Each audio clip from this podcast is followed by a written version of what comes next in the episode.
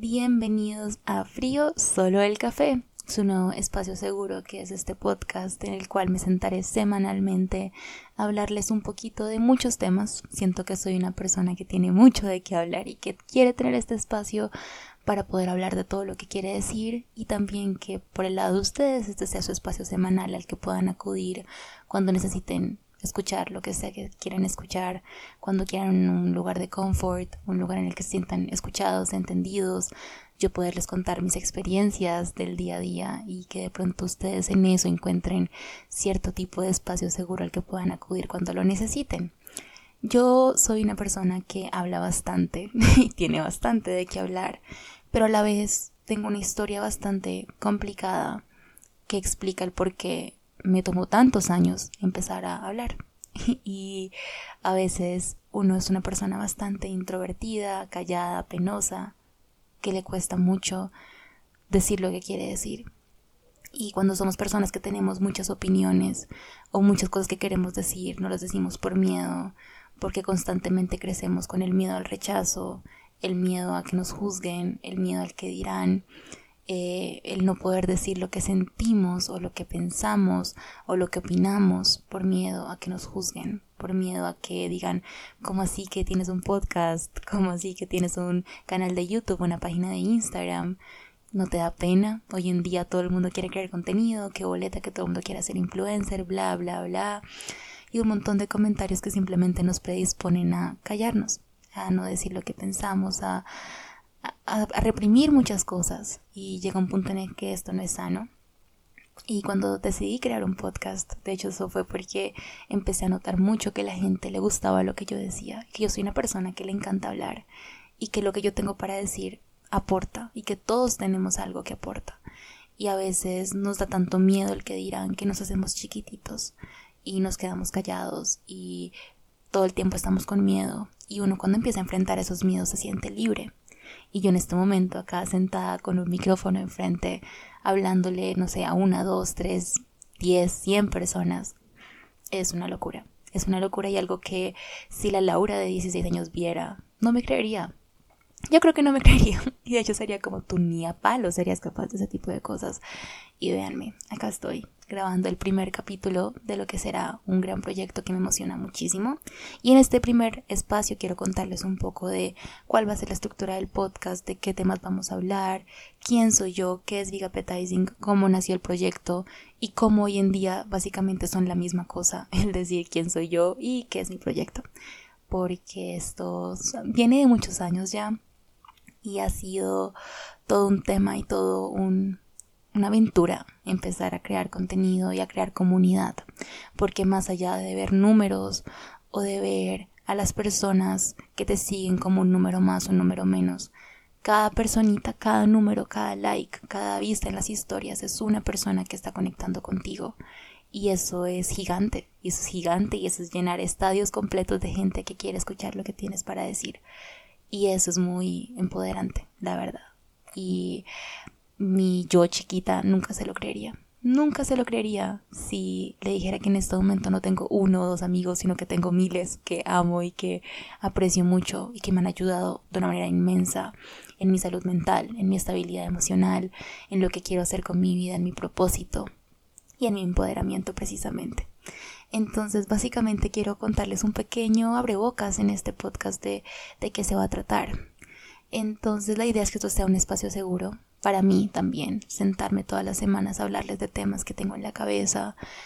A veces tengo unas conversaciones conmigo que yo digo, ojalá alguien me estuviera grabando porque siento que a mí me gustaría tanto escuchar esto en el futuro, escucharme a mí misma en un momento de calma, escucharme a mí misma en un momento de vulnerabilidad, escucharme a mí misma en un momento de crisis, escucharme a mí misma en un momento de empoderamiento.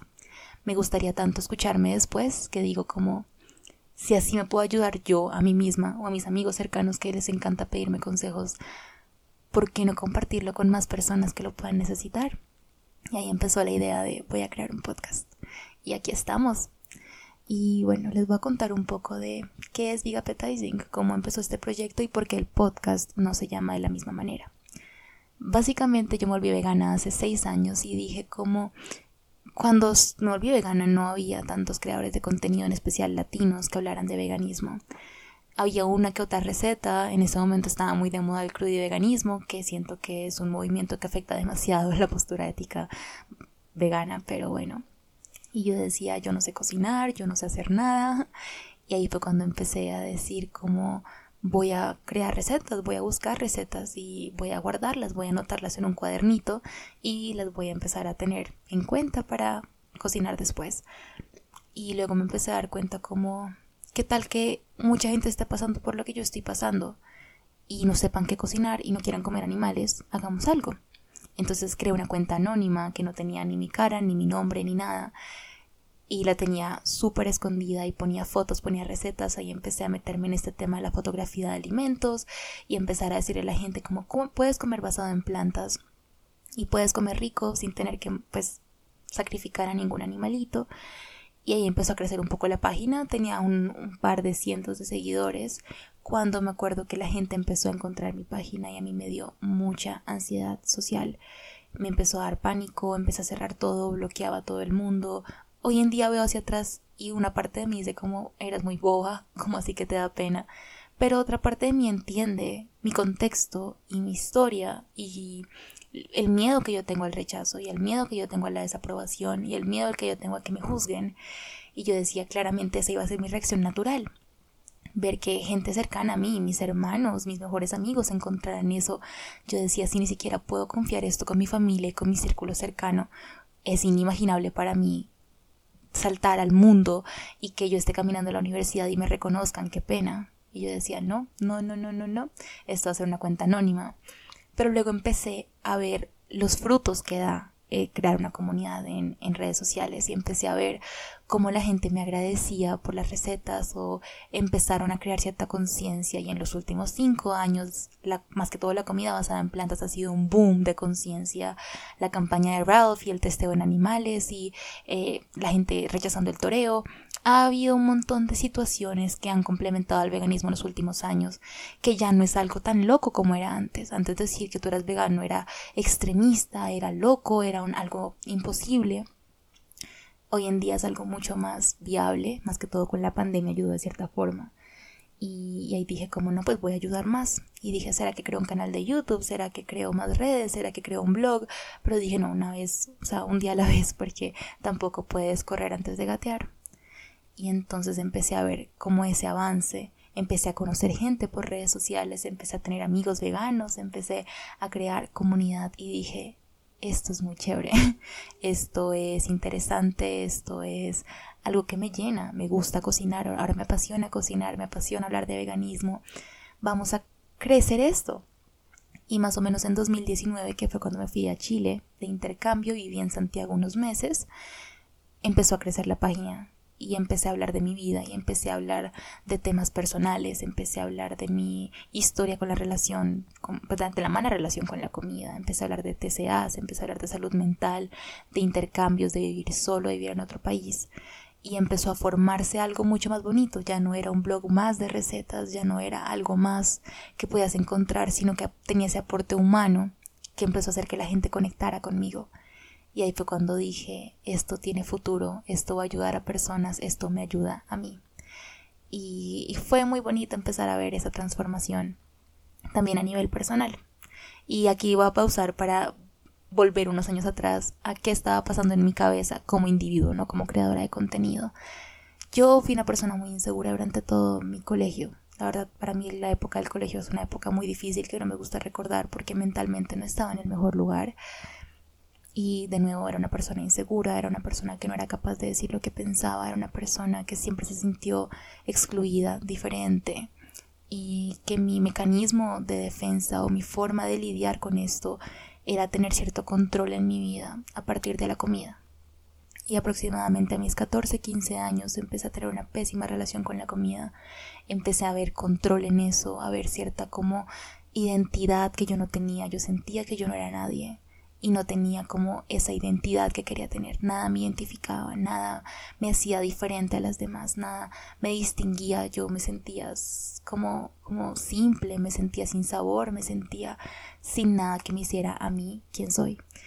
Y ahí fue cuando empecé a recaer un poco en la mala relación con la comida, porque el sentirme parte de una comunidad formas de que no era la mejor comunidad y era algo que no era sano para mí entrar a redes sociales y conectar con gente que estuviera pasando por algo parecido y empezar a creer como a, a, sentirme identificada con algo así fue no digo que haya sido algo bueno pero explica mucho el por qué me dejé consumir tanto por esto. Y empecé a ver en eso mi identidad. Soy una persona que tiene un trastorno de la conducta alimentaria, soy una persona que hace dieta, soy una persona que hace ejercicio, soy una persona que cuenta calorías, porque esto le da cierto como spice a mi vida, le da cierto motor, le da cierto como algo que hacer, porque yo en serio me sentía muy perdida. Y empecé ahí a tener un pésimo autoestima porque lo único que me hacía sentir viva era algo que me estaba destruyendo y hoy en día cuando lo veo hacia atrás es como, uff, era, era más denso de lo que pensaba, pero bueno. Básicamente, cuando empecé a decir me cansé de esto, quiero empezar a sanar mi relación con la comida, conmigo misma, empezar a sentirme identificada con otras cosas, fue cuando decidí graduarme de la universidad, digo del colegio. Fue cuando me gradué del colegio y yo era una persona muy como pila académicamente, me iba bastante bien con mis notas y recuerdo que yo decía como la validación académica va a ser mi nuevo como mecanismo, pero no, eh, tampoco estaba bien, pero empecé a ganar becas y cosas y me gradué del colegio y dije bueno, entonces ahora no me va a definir mi, mi trastorno o mi mala relación con la comida, sino que me, van a definir mis notas y mi desempeño académico. Eh, eso solamente explica lo vacía que yo estaba, porque siempre encontraba sentir como ese, eh, sentirme llena con cosas externas y autodestructivas. Y ahora que lo estoy viendo hacia atrás, soy consciente de eso, pero en ese momento yo no lo era. Cuando me gradué del colegio y empecé la universidad, dije como no, hay que, hay que hacer algo al respecto de esto. Y empecé a, decir voy a sanar mi relación con la comida, eh, me voy a empezar a enfocar mucho en la universidad y yo entonces estudiaba muchísimo, me iba muy bien en mis notas y mi validación ya no venía de la báscula, pero ahora venía de las notas o ya no viene de eso, pero no sé, nunca realmente desarrollé mis habilidades sociales para yo ser yo y yo socializar por ser Laura y no por ser la niña que cuenta calorías o la niña que siempre saca cinco. Y ahí fue cuando dije, no, tengo que empezar a, encontrar mecanismos sanos para lidiar con esto que tengo. Tengo que empezar a sanar muchas cosas que simplemente estoy poniendo curitas encima en vez de sanar la herida de raíz. Y ahí fue cuando empecé a trabajar mucho en mí, cuando llegó el veganismo a mí y empecé a decir, yo tengo una misión en la vida más grande que contar calorías o sacar cinco en la universidad. Yo puedo hacer un cambio, empezando por mí. Y empecé a leer mucho de veganismo, yo, de hecho, nunca comí carne. Yo creo que eso es un tema para un capítulo entero de podcast y es mi, mi proceso de veganismo. Pero se conecta mucho con mi proceso de sanación porque encontré un propósito que no era autodestructivo, que realmente me movía, que se alineaba y era coherente con mi postura ética.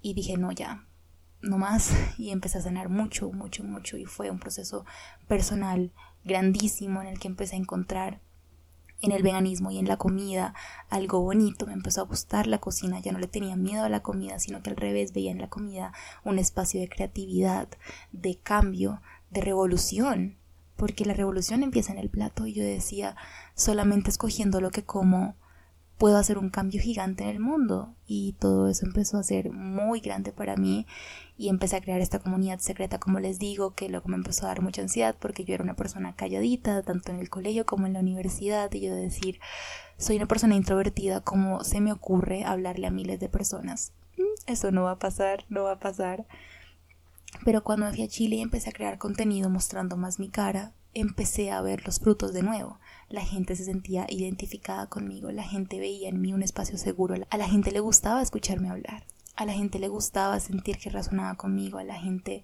le gustaba sentirse identificado, le gustaba sentirse escuchado y decir yo también siento eso, no estoy solo. Y en un momento de redes en el que hay tanta superficialidad y hay tanta vida perfecta, yo decía, no puedo caer en esto porque tengo que mostrar que el proceso no es lineal, que uno puede tener malos días, que hay que romper con la perfección que se exige en redes sociales porque se muestra una realidad falsa.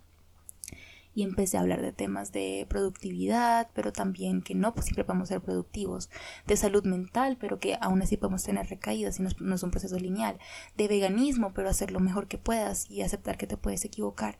Es decir, poner cosas que me llenan y me motivan y son quien quiero ser, pero entendiendo que no hay perfección. Y ahí fue cuando todo se unió, mi proceso personal, mi proceso de creación de contenido, mis procesos personales en todo sentido, experiencias que estaba sintiendo, todo se juntó en un solo espacio en el que yo puedo decir, hoy en día me siento empoderada para poder ayudarme y a los demás ayudarme porque a mí esto me ha sanado también. Cada vez que yo doy consejos, no solamente es dándoles consejos a ustedes, es dándome consejos a mí misma. Porque yo veo mis videos y yo escucho mi podcast y yo miro mis historias de nuevo, yo misma me ayudo. y sé que si me ayudo así a mí misma, sé que puedo ayudar a los demás. Entonces, dicho eso, esa es la razón por la cual quiero tener este espacio. Eh, no le quise poner Big Appetizing al podcast porque siento que son cosas diferentes. El podcast va a estar mucho más enfocado en conversaciones más que en recetas o en cosas más como superficiales, sino que va a ser un, espacio en el que yo sin guion me voy a sentar semanalmente a hablarles y que sea mi espacio seguro y su espacio seguro y que se sientan hablando en una videollamada con una amiga. Esa es la idea. Entonces, bueno, nada. Básicamente ese es el pequeño resumen de quién soy, qué es Big Appetizing, para dónde va esto. Y la estructura del podcast es básicamente un capítulo semanal. Ustedes saben que, la semana, que los meses tienen cuatro semanas.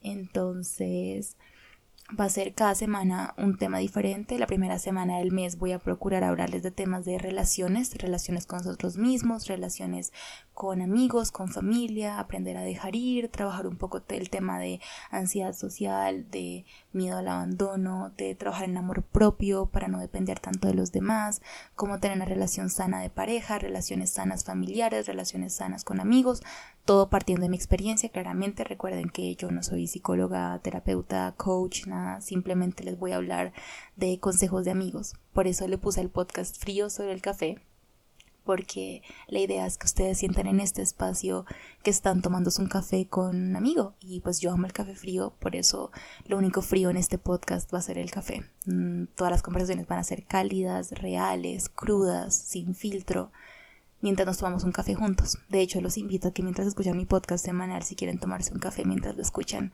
eso es lo que yo estaré haciendo. De hecho, en este momento tengo un café al lado y todas las semanas vamos a estar tomándonos un cafecito juntos cuando hablamos de estos temas.